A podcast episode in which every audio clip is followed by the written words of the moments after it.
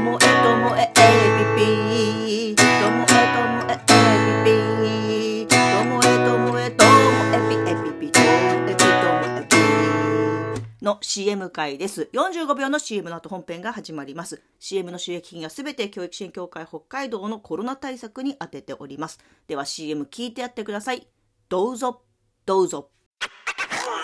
ともエピともエピの本編が始まります。今日のオープニングの曲、はい、福山雅治のハローですね。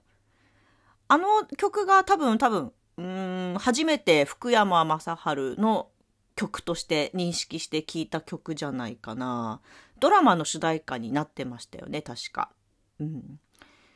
や、やっぱりかっこいいですよね。で、割とそのコード進行が私でも弾ける今のも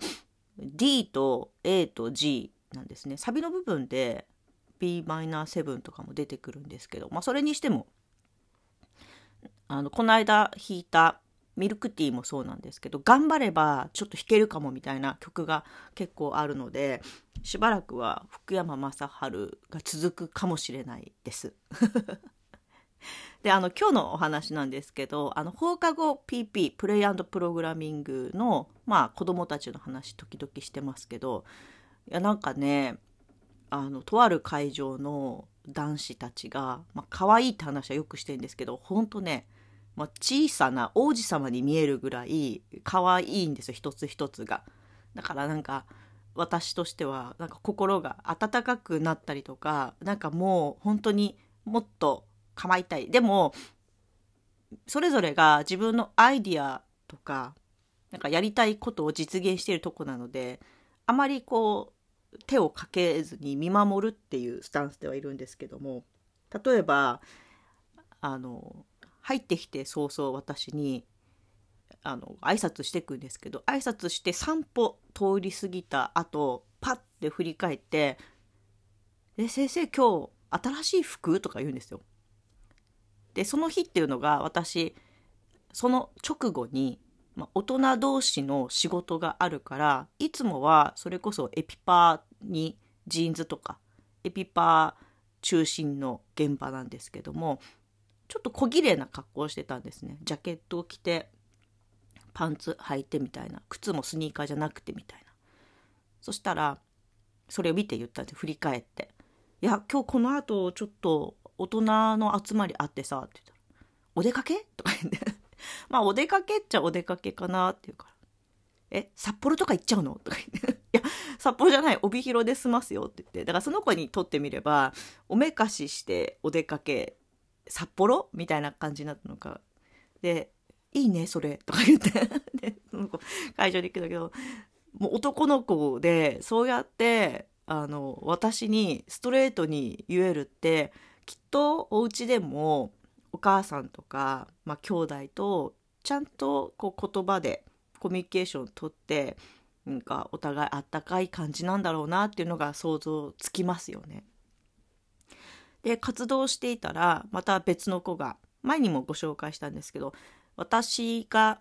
クリアできそうでできなさそうでできるみたいなゲームを作ってきてはやらせてくれる男の子が「先生あの新作ほらやって」とか言ってだから私にはやらないっていう選択肢はないんです。その子が作ってきたゲームは必ずやらなきゃいけないんですけど。でやって私があまりにもこう不器用だから途中あの手を貸してくれて「ここだよ」とかってやってくれて。それでも私が圧倒的な弱さで負けちゃったら「そっか」とか言いながらまた微調整を始めるんですね。微調整始めたら私が席に戻るんですけど。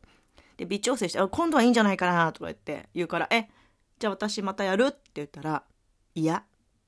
別のやつとか言って その微調整したのはまだ納得いってないのか他のそのまた別の種類のゲームを私にこう試させるんですけど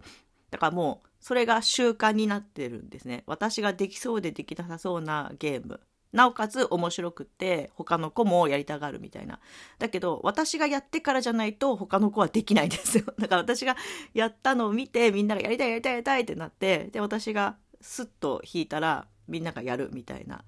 だからなんかあの私を基準にしてくれてるとこがすごい可愛いなって思うんですよね。でそうやって私にこう積極的にこう寄ってきてくれる子もいるんですけども中にはやっぱりあのみんなの様子を伺っている子もいるじゃないですか。で活動がもう終わってパソコン片付けるよっていう時になって私た私のところに一人の子が寄ってきて「どうしたの?」って言ったら「ん？なんかね今日できたんだよね」とか言って「新しいの」とか言って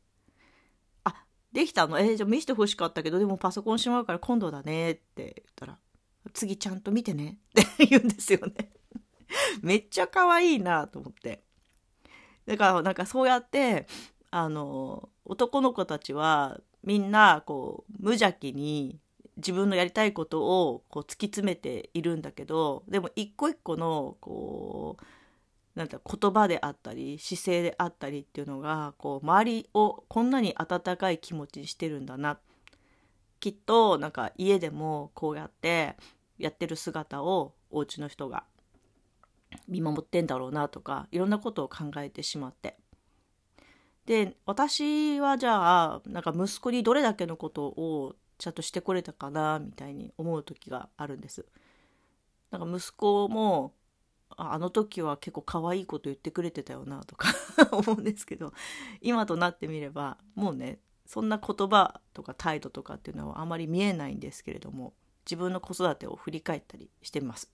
はいなんかねなんだろうああいう子を見てると私がもうちょっと若かったらあとまあ2人3人って子供欲しかったななんて 思ったりします。ということであの私の現場の王子様たちのお話でした。今日も最後までお聴きいただきましてありがとうございました。さようなら。